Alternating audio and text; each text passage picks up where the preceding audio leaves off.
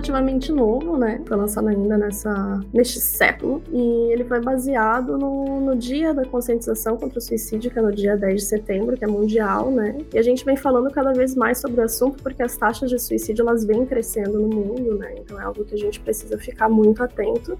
Apesar disso, o Brasil ele tem uma taxa relativamente baixa com, comparado ao restante do mundo, né? Mas ainda na América Latina ele tem um nível considerável aí de, de suicídios consumados no país.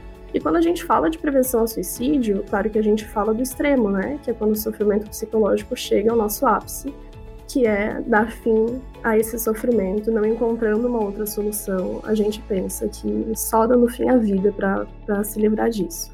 Mas na verdade a gente precisa se conscientizar em tudo que vem antes disso. Quando a gente fala de prevenção ao suicídio, tem um monte de coisas envolvidas e é principalmente sobre o cuidado com a saúde mental.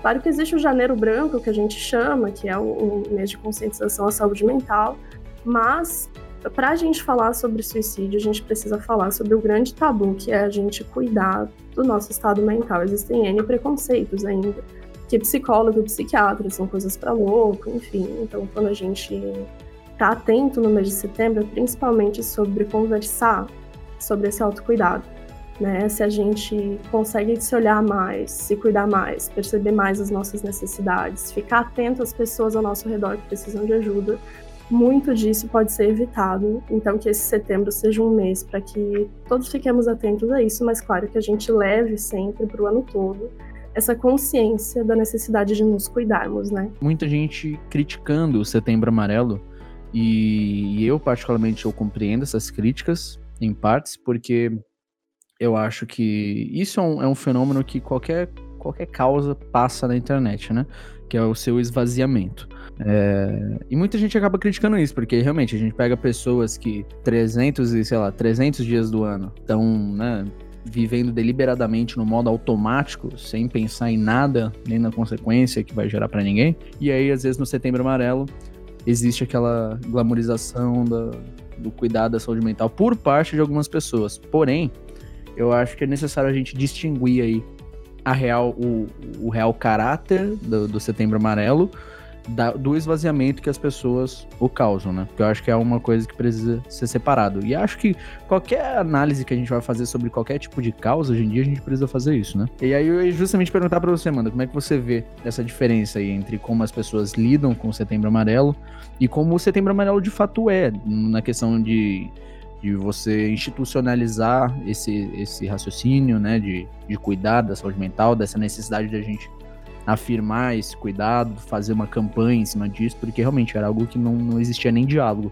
E hoje a gente tem ao menos uma campanha ao redor disso. E como que você vê isso? Então, é, existe infelizmente muita hipocrisia ainda na internet, né? A gente acompanha alguns comentários no Twitter do pessoal falando: nossa, faz piada com as pessoas o ano inteiro e chega em setembro, você é o bom samaritano, né? Que quer se preocupar com a saúde mental de todos. É, o que pode ser muito estranho quando eu falo que que bom que pelo menos em um mês a gente consegue prestar atenção nisso. A conscientização da saúde mental é alguma coisa que a gente tem que fazer o tempo todo, principalmente nós, enquanto é, profissionais da saúde mental mesmo. E é o que a gente tenta fazer, levantando pautas ao longo do, do ano inteiro sobre temas específicos e tudo. Só que o que, que acontece? A gente é, ainda é uma população que não dá tanta bola quanto deveria para a saúde mental. Apesar de estarmos em uma geração agora que está. A famosa geração saúde também se preocupa com a sua saúde mental. Então, ao longo do ano, a gente encontra, assim, blogueiros que falam sobre autocuidado, sobre saúde mental, pessoas que compartilham cada vez mais, que fazem terapia, o quanto isso é bom, é, falam dos seus problemas abertamente, tem vários é, blogueiros, enfim, youtubers que falam da sua própria experiência com relação à, sua saúde mental. Então, é um assunto que está crescendo, mas infelizmente ele ainda tem muito a crescer, né?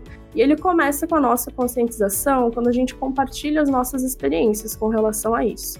Claro que setembro é só um mês, também tem lá o janeiro branco, que é outro mês, que também é menos conhecido.